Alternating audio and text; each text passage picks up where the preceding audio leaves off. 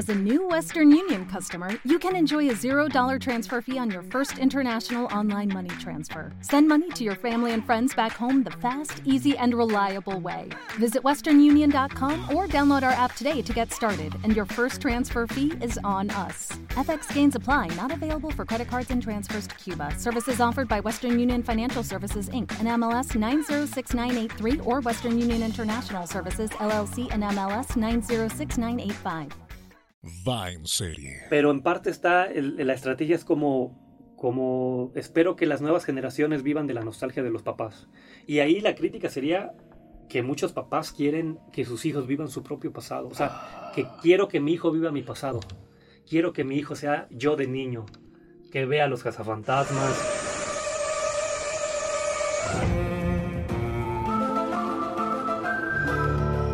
¿Qué hay en estas historias que nos atrapan?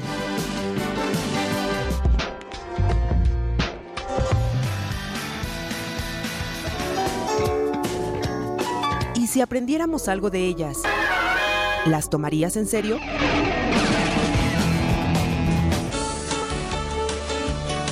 La psicología detrás de las series y películas. Con Juanjo Núñez, Juanjo Núñez y Daniel Galván. Daniel Galván. Va en serie. Así que prepárate porque esto va en serie. Va en serie. ¿Qué sucede si metes a una batidora a George Lucas, Stephen King, Steven Spielberg, Robert Zemeckis? Eh, exacto. Tienes a Stranger Things. Es una serie de Netflix que mezcla suspenso y ciencia ficción, cuyo concepto es un total homenaje a la década de los 80s en los Estados Unidos. La historia inicia con la desaparición de Will Byers, un niño de 12 años, y la aparición, en cambio, de una pequeña con poderes de telequinesis. Eleven. Así, la pandilla completa y amigos de Will, Mike, Dustin y Lucas reclutan a esta enigmática chica de nombre Eleven e inician una serie de sucesos de cosas extrañas. Dirigida y creada por los hermanos Duffer y estrenada en Netflix el 15 de julio del año 2016 hasta el año 2019, cuenta con 25 episodios en tres temporadas.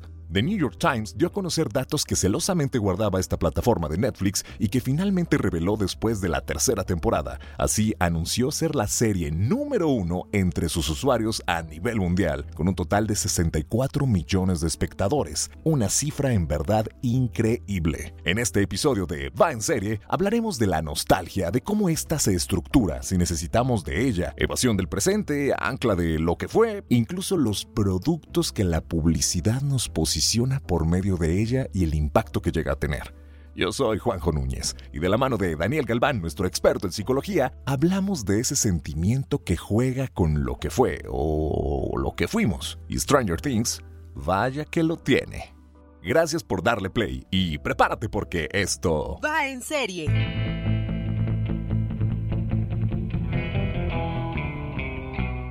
Y de nueva ocasión, es un placer estar acá con mi querido Daniel Galván, psicoterapeuta, a quien el día de hoy estaremos retratando otra de estas realidades. Mi querido Dani, bienvenido, un gusto. Hola, ¿cómo andas? Bien, bien, bien, bien, bien. Aquí refrescándonos, hermanos. Espero que todo bien, todo A tranquilo. gusto todo. A gusto, Oye. a gusto.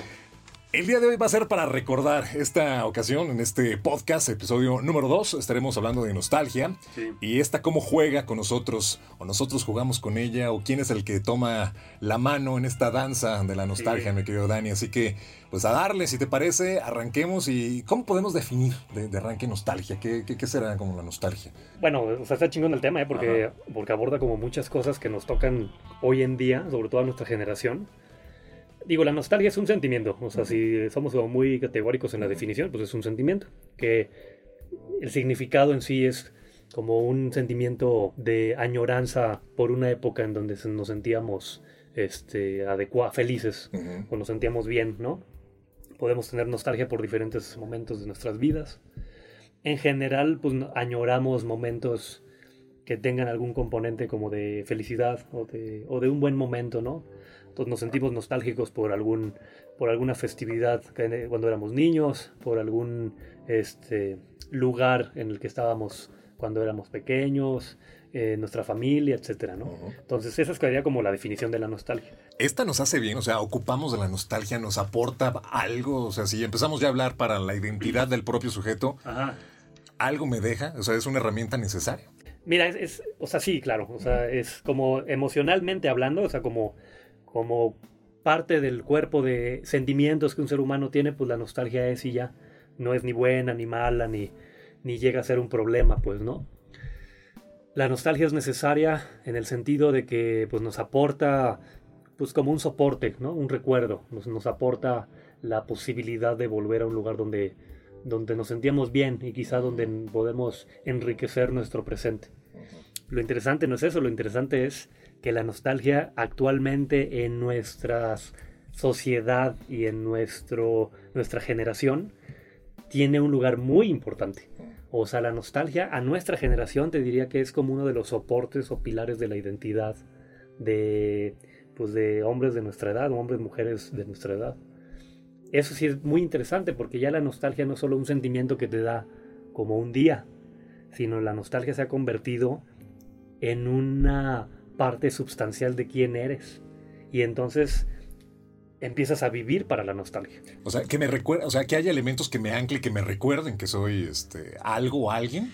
Sí, o sea, digamos, pues la identidad se forma de muchas cosas, ¿no? Y muchas cosas son pues nuestro pasado, las cosas que nos gustan, las cosas que nos gustaron, las cosas que vivimos. Pero si te pones, o si ahorita empezamos a analizar las cosas, nos da todo nuestro cuerpo de identidad. Es decir, queremos vivir en otra época que no es la que estamos actualmente. Ponte a pensar en, en todas las cosas que, que te gustan, en todas las cosas que tienes, en todas las cosas que añoras.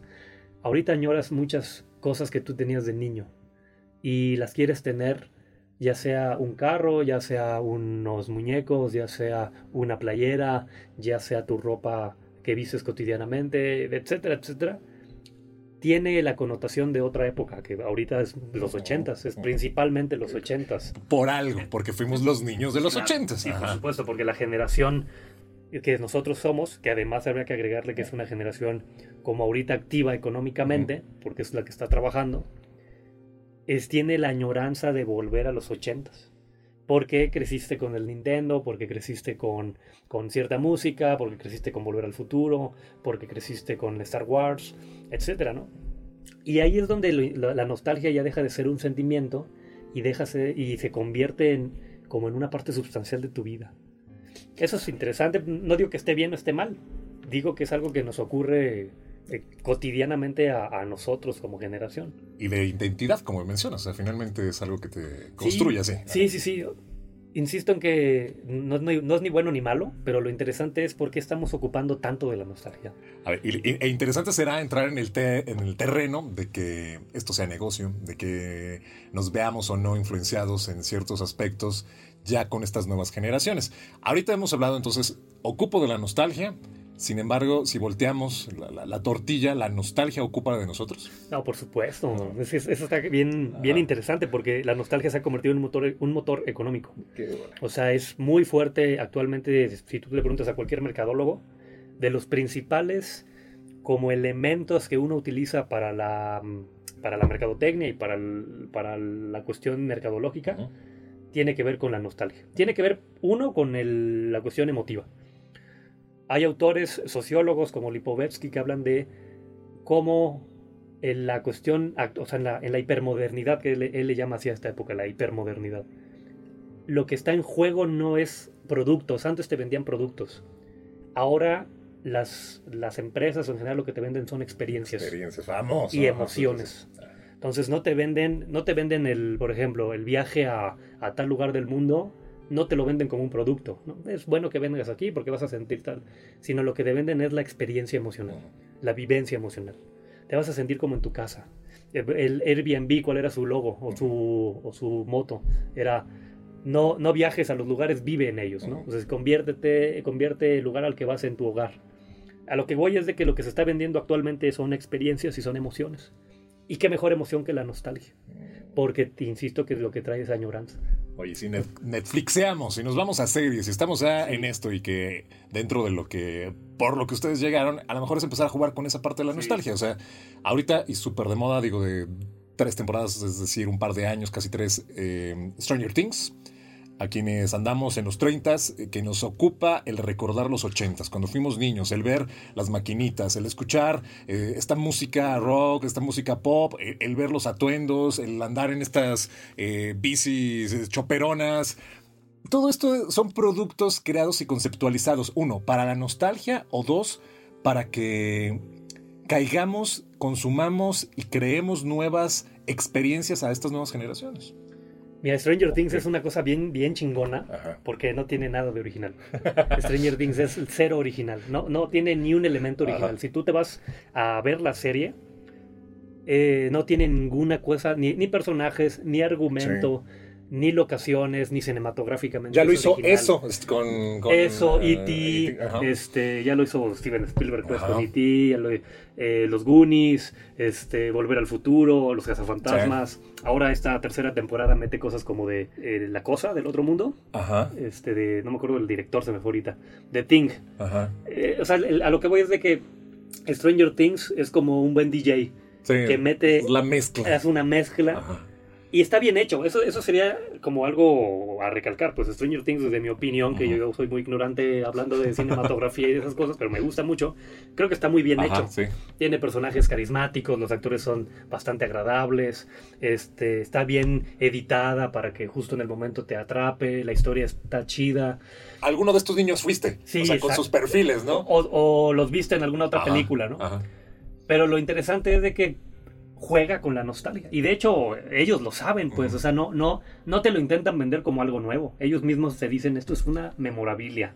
Ven a la, memorabilia y disfrútala, y la gente lo vamos y lo disfrutamos, ¿no? Porque lo único que hacen es remezclar la historia y remezclar la, misma como, como argumento que ya hemos visto en otras películas. Pero, por supuesto que em, lo que preguntabas de como de... Porque lo interesante es que llega a nuevas generaciones. Entonces, estamos jugando a, un grupo de personas, le jugamos a la nostalgia, y a otro grupo de personas es como una nostalgia como reprocesada. O sea, hay, hay chicos que obviamente no vivieron en los 80 porque tienen 20 años ahorita, o 18 años, o 15 años, pero que están viendo Stranger Things. Y es como si tuvieran una nostalgia implantada. Es como si alguien les metiera una nostalgia que obviamente no tienen, pero que la viven así. Entonces añoran haber vivido en los 80s o añoran haber tenido eso y entonces empiezan ahora a recrear esa época. Oye, a ver, yo quiero pensar, por ejemplo, cuando yo tenía eh, ocho años, recuerdo a mi madre escuchar los Bee Ah, claro. Escuchar este, esta música de los setentas, ABBA. Y, y, que hablaba con esa nostalgia que me creaba a mí. Y, y, yo la fecha me gusta escuchar un tanto los Bee No estoy escuchando todo el día, pero sí de pronto está... Claro, este, claro. Me, es una referencia conocida o me es familiar. Esto, digamos, en nuestra época, pues era eh, para lo que ahora nuestra generación, nuestros hijos o nuestros chicos, les será ahora estos ochentas. O sea, estar jugando con este tipo de elementos generacionales, 60, 70 en ese entonces, hace 20 años, ahora ya después de esos 20 años, ahora otra generación más de los 80 ahora estamos en una eh, inmersos eh, no solamente en Stranger Things, está Dark, que también juega con esto de viajar en el tiempo y te muestra los 80 si quieres verlo. Eh, obviamente está en una onda ambientada Alemania, en una Alemania este, post guerra. Sin embargo, ahorita veíamos, ¿no? Caballeros del Zodiaco otra cosa que también están haciendo, acaban de relanzarla a través de Netflix y, jugar con eso, o sea, querer capturar eh, nuevos, eh, no sé si seguidores o que nosotros la veamos. Yo, en la personal, ahorita me parece una gran cagada, o sea, yo estoy, me parece terrible la nueva adaptación que hicieron de Los Cabros del Zodiaco. Ya ahorita veíamos un poquito, nos reíamos incluso del doblaje de, sí, horrible. de hermano de Gael García. Yo quiero pensar que la nostalgia como negocio y traer ahora todo esto más allá de que sea, o sí, tú dime, ¿es para comprar? ¿Es para consumirlo? ¿Es para que me recuerde como ese elemento que decías tú de la identidad? Esa nostalgia adquirida a través de este tipo de productos, ¿qué me está aportando? ¿Qué me, me entretiene? ¿Por eso me ancla? No, yo, yo te diría que para mí es consumir, o sea, eso sí es, negocio. Es negocio. Es negocio, es la lana. Y, no digo que eso esté mal. sí, eh, es negocio.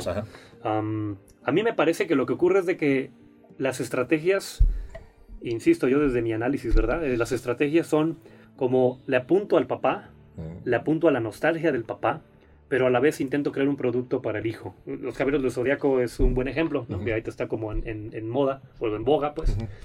Porque si tú ves la caricatura esta nueva, está hecha una con una animación como muy de Disney. Terrible, sí, Es sí, una sí. animación tipo Pocoyo.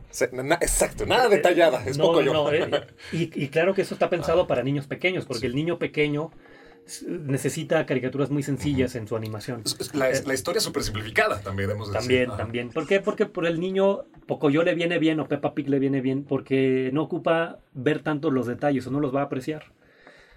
Entonces, yo siento que la, la apuesta está hacia el papá con la intención de que a él le den a la nostalgia y le diga, ven hijo, quiero que veas lo que yo veía de niño. Pero el producto está hecho para que lo vea un niño. Entonces le apunta como a los dos mercados. Pero el resultado, lo- para mí lo interesante es que el resultado es malo.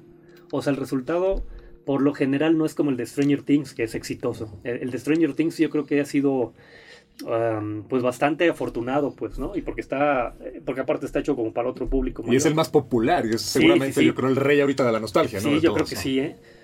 Pero en parte está, el- la estrategia es como, como, espero que las nuevas generaciones vivan de la nostalgia de los papás. Y ahí la crítica sería que muchos papás quieren que sus hijos vivan su propio pasado. O sea, que quiero que mi hijo viva mi pasado. Quiero que mi hijo sea yo de niño. Que vea los cazafantasmas, que vea este Volver al. Futuro, que vea... Es tema de Disney, por Ajá, ejemplo. que han hecho todos Disney ha hecho todos estos remakes de live action que en verdad lo que hacen es, y, y es lo mismo, apuntan a la nostalgia del adulto para que el niño vaya, o que vayan como en familia, creen una experiencia emocional, y el resultado es malo. Es malo porque si te pones en datos crudos, no ha recaudado mucho menos Sí. las películas live action Que en ese entonces. que las, sí, que, las originales de caricaturas. El. Rey León ahora ha sido en relativamente un fracaso. No ha sido un fracaso rotundo, pero a nivel de críticas y a nivel como de análisis y a nivel económico no ha sido el gran éxito. Y el Rey León era eh, la joya de Disney. Entonces, creo que hay como, hay como una ganancia en la nostalgia, porque claro que a todos nosotros, adultos, treintañeros, nos pega en nuestro corazón y entonces anhelamos comprar todas estas Sí, cosas.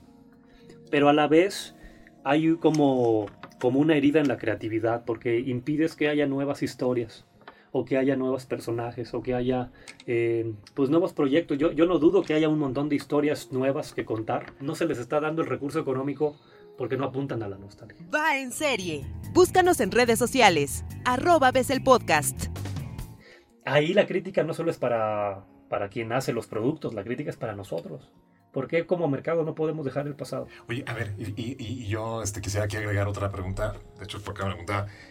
¿Por qué esta época? O sea, ¿por qué actualmente estaremos tan invadidos de este tipo de productos nostálgicos que ya tuvieron una formulación hace algunos años? Sí. Porque, o sea, si nos vamos a los eh, noventas, esto se da pues en la moda, ¿no? Este, traer los pantalones de los setentas, este, los acampanados, eh, pero no tanto como estos productos que inmediatamente fueran, digamos, consumibles audiovisualmente, que eso es lo que se da ahorita, porque pues la industria económica me parece muy fuerte está ahí, en todo lo que son videojuegos, en lo que tiene que ver con películas, en lo que tiene que ver con música, que incluso mucha música también está rescatando estos sonidos este, sintetizados, Sí. ¿no? De esa, de esa época. Sí. ¿Por qué ahorita? ¿Por qué será un análisis, digamos, porque somos más consumistas, porque eh, estamos no tanto en nuestro presente, porque queremos vivir más de lo que fue?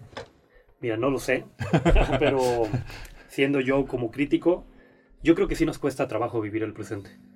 O sea, yo creo que, y, y- y con justa razón, ¿eh? el presente es muy, muy duro.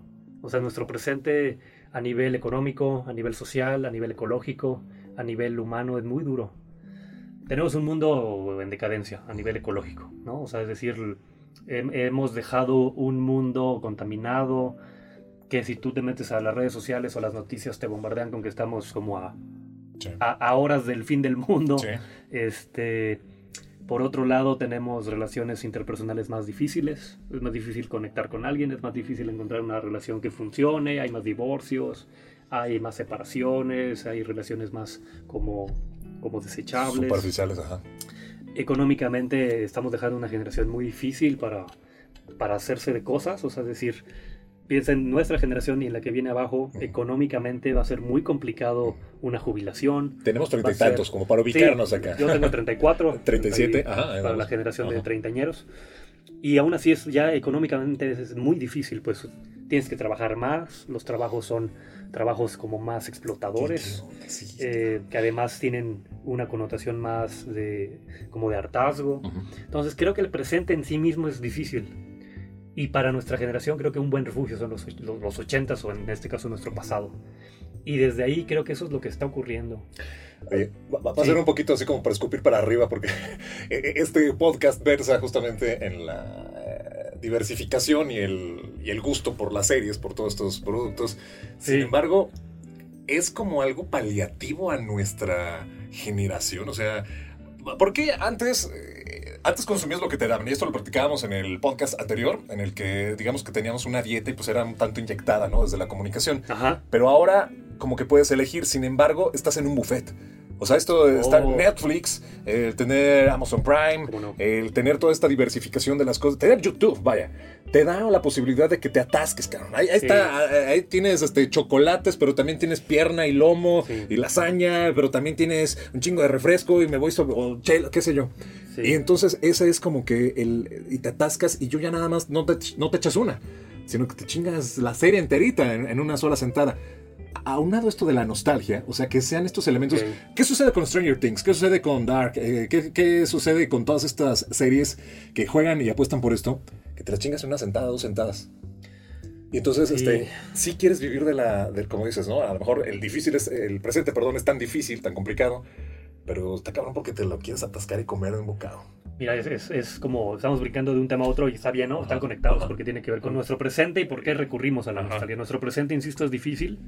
No digo que haya habido un presente fácil, ¿va? Porque quizás es un, un mito. Ujú. Yo creo que cada presente en su momento fue muy duro. Ajá. Eh, Y no hay nada rosa. y, y no, no, no, no, no creo que haya una época ideal. No creo Ajá. que los 80 hayan sido muy Exacto. buenos y luego... No, yo creo que cada época ha tenido sus cosas. Que, pero- que fue pésima, bueno, ahorita nomás cabe Ajá, hacer- sí. o sea, que- que- atuendos feitos, ¿no? Los ochentas, los ves No. ahora y dices, Y todo lo que implicaba, Ajá. pues, ¿no? Había quizá eh, menos oportunidades para ciertos grupos, había, había grupos más vulnerables. De por sí hay grupos hoy muy vulnerados. Eh, es decir, no creo que haya ninguna época como buena o mala. ¿no? Pero por algún motivo hemos creado hoy la, la fantasía de que sí, esa época es la ideal. ¿no? Y de ahí nos alimentamos la nostalgia. pero eso Pero, no pero de lo que hablas, ajá, Lipovetsky también eh, habla en, en un libro que se llama La felicidad paradójica. Y en varios de sus libros él habla mucho de la hipermodernidad y habla de cómo construimos como precisamente le llama hipermodernidad por lo que tú mencionas, que es estamos siempre como en una en una aceleración de cosas. Entonces, a todo es hiper. Eh, nos preocupamos de la salud, por la salud de una manera eh, exagerada. Estamos constantemente midiendo nuestro cuerpo, midiendo nuestra salud, queremos tener un cuerpo sano, queremos, medimos en nuestro reloj cuántos pasos hemos dado. o La sea, presión arterial eh, como sí. Y a la par somos hiperconsumistas. Es decir, ya no solo consumimos una cosa, sino consumimos esa cosa de 20 tipos en diferentes momentos. Y lo, interesante, lo que él propone o lo que él dice en, en el libro es que lo que produce es exactamente una felicidad paradójica. ¿Paradójica en qué sentido? En que pareciera que estás comprando la felicidad, pero al ser tanto o al haber de tanto, lo que te produce es un vacío, lo que te produce es una sensación de insatisfacción. Entonces, pues sí, comes del buffet, comes de todo lo que hay, pero te indigestas terriblemente. Y eso ocurre a nivel emocional, pues a nivel de tu felicidad. ¿Por qué somos tan infelices? Eh, Porque eso sí te diría que eso sí es mucho de ahora. Esta época está catalogada como la época donde la principal enfermedad es la depresión. Somos muy deprimentes los seres humanos actualmente. Vivimos infelices. Y yo creo que tiene que ver en parte, hay muchos factores, pero en parte es la saturación que tenemos como del consumir. Creemos que, que el comprar todas estas cosas nos va a hacer felices. Y cuando no podemos hacerlo, pues nos viene una gran insatisfacción. Tiene que ver también con cómo vivimos el tiempo, porque todo va ligado, ¿va? Entonces también se liga con el trabajo, se liga con nuestras jornadas laborales. Entonces, antes, ponte a pensar, antes cómo era la distribución de series o la distribución de medios. Tenías un horario, tenías el prime time, tenías... Sí. Y, y era peleado. Y tengo que llegar porque ya va a empezar mi Sí, sí, sí. Y entonces tenía hasta dispositivos para grabarlas, quizá, y se peleaban Sí. los prime time. Ajá. No era lo mismo tener una serie lunes a las 5 de la tarde que el viernes a las 8, era como, el- Claro, claro. como peleadísimo tener ese horario, ¿no? Actualmente eso no existe en lo absoluto. Actual, ¿por qué? Porque nuestros tiempos ya nos dan para eso. Yo trabajo dos horas en la mañana, cuatro en la tarde y llego a las 10 de la noche a mi casa. Si el programa es a las 5 de la tarde, no lo voy Ya, a ver. vale, vale, ajá. Netflix, ¿por qué se hizo? Y todos los servicios de streaming, ¿por qué se hicieron, yo creo, por qué se hicieron tan fuertes? Porque te daban la posibilidad de control. podías tú controlar el tiempo y el momento en el que yo veía mi serie. Habíamos perdido control de esto. Pero por la, el trabajo. Ajá, ajá. Es decir, porque como yo, como ahora tengo que trabajar todo el día, porque ese es como el mito posmoderno. El trabajo es muy importante, trabajas todo el día para ser feliz. Y entonces tienes que trabajar 12 horas diarias. Como trabajas 12 horas diarias, no puedes llegar a ver la tele. Entonces, ¿qué te queda? Los pedacitos de tiempo que tienes en el día, puedes ver tu serie. Entonces veo 15 minutos de Stranger Things mientras estoy comiendo mi hamburguesa en el, cen- en el centro comercial. Lo veo en mi celular. Fue rápido porque me tengo que regresar a chambear. Eso no lo podías hacer antes. Ahora sí porque tienes el servicio de streaming y puedes tú controlar. Pero eso habla de cómo está fraccionada nuestro tiempo. Ese es otro tema muy interesante, pues. El autor que la otra vez hablaba, a mí me gusta mucho, pues eso luego lo voy a hablar varias veces. Es este Byung-Chun Han, que es un filósofo coreano. Tiene un libro que se llama El aroma del tiempo. Ok. Y el aroma del tiempo es lo que dice es, no es que vivamos en una época acelerada, es decir, no es que, no es que nuestros tiempos estén acelerados, sino que nuestros tiempos están totalmente fragmentados. Y como están totalmente fragmentados, perdemos la capacidad de narrar. Es decir, la narrativa se pierde. Y como no hay narración, es decir, nuestras vidas no están narradas, la experiencia emocional que tenemos del día a día es totalmente caótico. Es, es, es como sin, sin un sentido. Sin continuidad. Sin continuidad. Sin lo que hubo ayer, Exacto. ahora Es- ya no sigue hoy. Ajá. Y él hace una crítica como a estos discursos como del aquí y el ahora, como del vive el presente. Carpe diem, famoso. Lo, lo que él dice es que eso lo único que produce es como un vacío muy substancial porque no hay una narración, no hay un antes, ahora y después, que sería necesario para tener como un flujo en nuestra historia.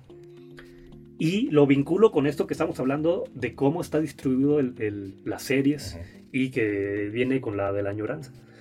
Lo único que nos queda en este caos como posmoderno o hipermoderno es el pasado y la posibilidad de nosotros ver a nuestros tiempos y a nuestros ritmos estas series que tenemos. Qué cosa. O sea, esto ya de por sí nos va dejando un poco a reflexionar. Ahora sí, lo veo, no lo veo, me quedo. Fíjate, yo creo que, y bueno, aquí donde estamos, aquí en, este pequeño espacio, eh, lo personal es como un museo de nostalgia para mí. Eh, yo personalmente puedo decir, tengo aquí el carrito que tenía Sí. cuando tenía cuatro años. eh, es un uno de esos de fricción que les denominamos, incluso ahí está el año, ¿no? El ochenta y tantos. Este, tengo el primer cartucho de Nintendo. A huevo. Y todas estas cosas cuando... A, a mí me gusta estar aquí. O sea, esto es como un espacio en el que vengo, me refugio y digo, ok, encuentro. Y de pronto el, el- el voltear la mirada y tener como esos anclajes, digo, güey, ¿como para qué? O sea, me preocupo por estar aquí. O quiero estar en, ese, en esos momentos. Y son cosas que te ayudan como, ahora sí literalmente, Back to the Future es una de estas eh, trilogías, yo creo, de las más eh, posicionadas y que te decían, oye, si yo pudiera tener una, o que te posicionaba este, este elemento, si yo pudiera tener una máquina del tiempo, viajaría, pero solamente para volver a revivir algo, o sea, no para cambiarlo, güey, o sea, casi casi como es para revivir, para poder Sí. ver y estar ahí. Esta parte de la nostalgia, Dani, es un anclaje emocional para ser yo mismo o es un anclaje emocional como para recordarme por qué no pude cambiar, por qué no pude haber sido, por qué y si, ahora sí el famoso y si hubiera. Mira, te diría dos ideas que, que se me vienen.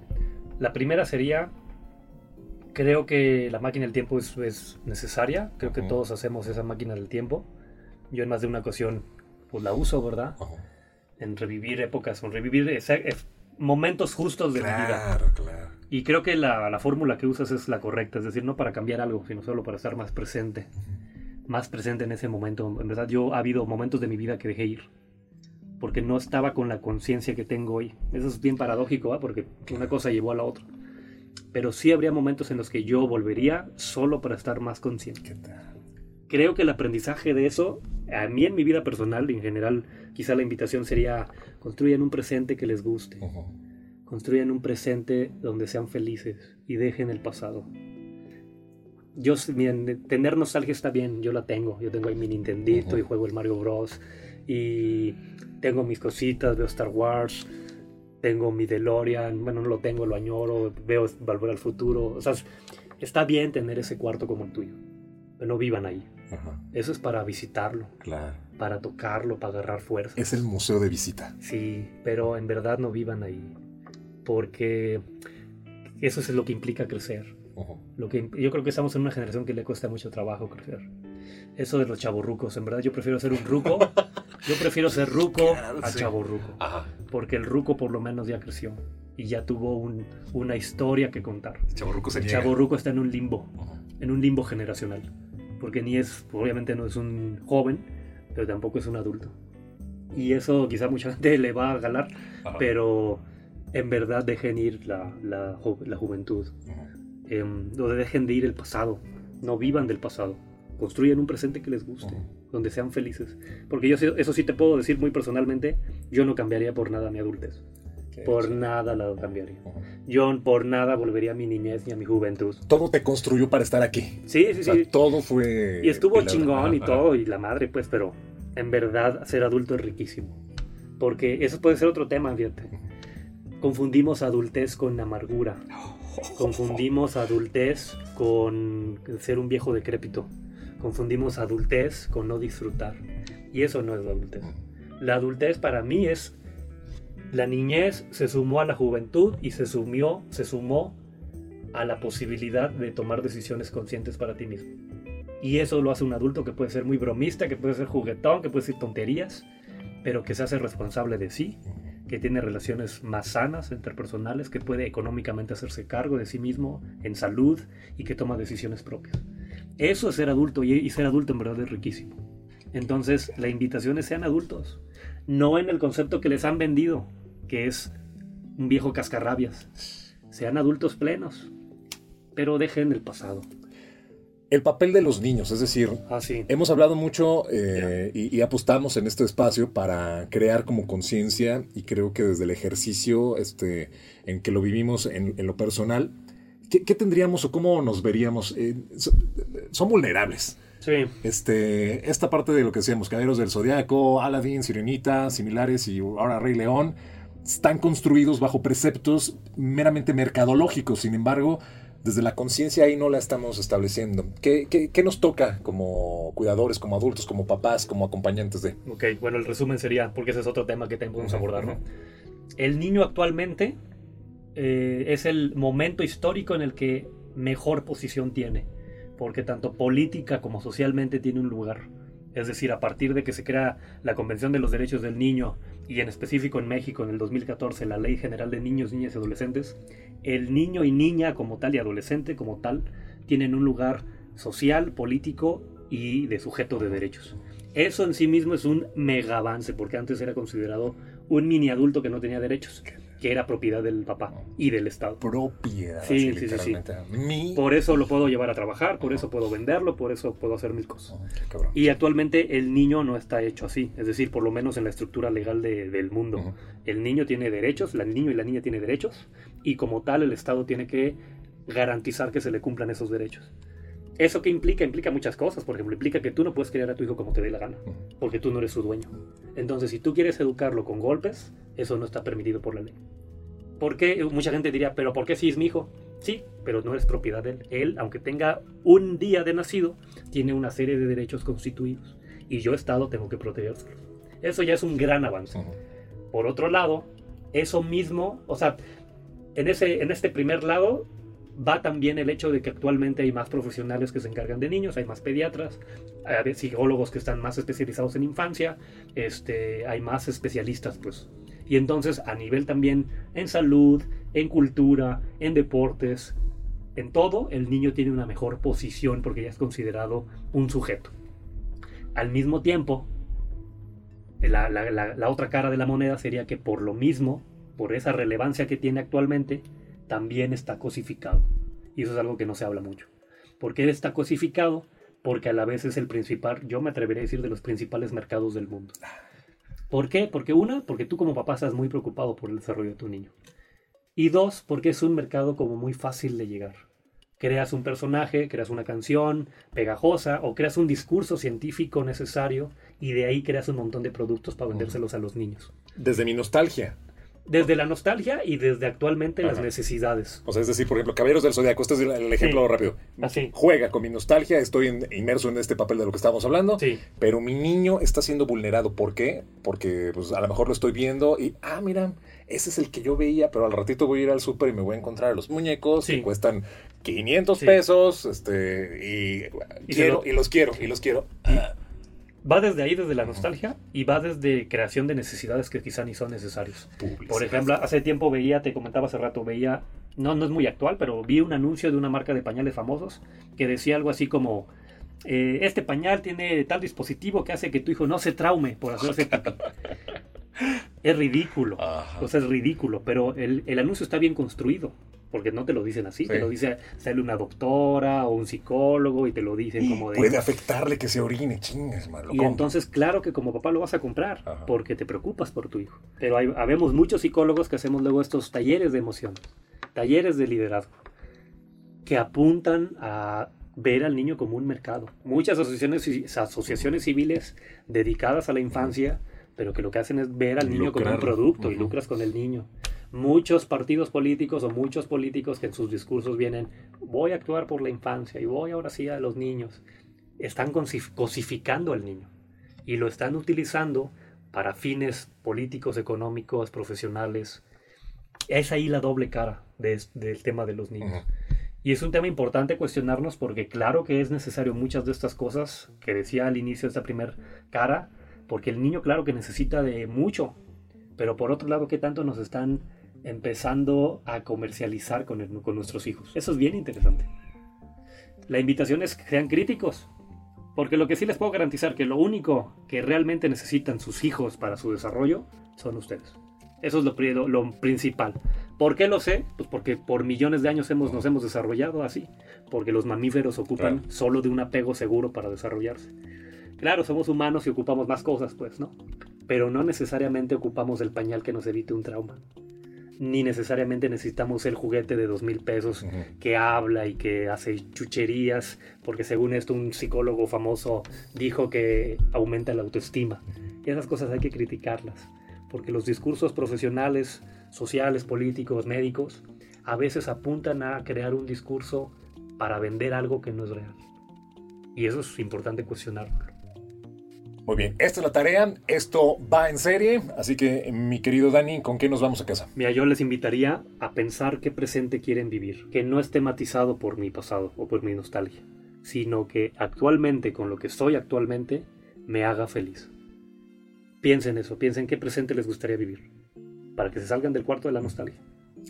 Ahí lo tenemos, Daniel Galván, psicoterapeuta. Muchísimas gracias, hermano. Gracias a ti, eh, encantado. Va en serie. ¿Suspiraste o añoraste algo en particular? Las expectativas de la cuarta temporada de Stranger Things son muy altas, así que en lo que llegamos a ella, esperamos que te haya sido disfrutable. Ubicarnos en la nostalgia de nuestras vidas es importante, y a través de series como esta, pues claro que nos identificamos un poco. Si es que te ha gustado, te pido que nos califiques de manera positiva. Va en serie. Búscanos en Facebook, Instagram y Twitter como Ves el Podcast. Gracias por acompañarnos, de verdad, muchísimas gracias. Y disfruta, además de la nostalgia, de más series como esta, que seguro, una de ellas verás que va en serie. Y en el siguiente episodio de Va en serie. Va en serie. Hablaremos de la serie de The Boys, de la plataforma Amazon Prime, una historia llena de violencia, humor negro y particularmente de antisuperhéroes, es decir, humanos. Y sí, humanos que luchan contra los supers, superhéroes. Y es que nos preguntamos, ¿la condición humana tiene esa rebeldía contra lo impuesto? ¿Lo que se sale del control de sus manos? ¿Lo que va por encima de nosotros? ¿Te suena la condición humana? Bueno, esto lo veremos. Esto fue Va en serie. Hasta la próxima. Va en serie. ¿No te encantaría tener 100 dólares extra en tu bolsillo? Haz que un experto bilingüe de TurboTax declare tus impuestos para el 31 de marzo y obtén 100 dólares de vuelta al instante. Porque no importa cuáles hayan sido tus logros del año pasado, TurboTax hace que cuenten. Obtén 100 dólares de vuelta y tus impuestos con 100% de precisión. Solo con Intuit TurboTax. Debes declarar para el 31 de marzo. Crédito solo aplicable al costo de la presentación federal con TurboTax Full Service. Oferta sujeta a cambios o cancelación en cualquier momento.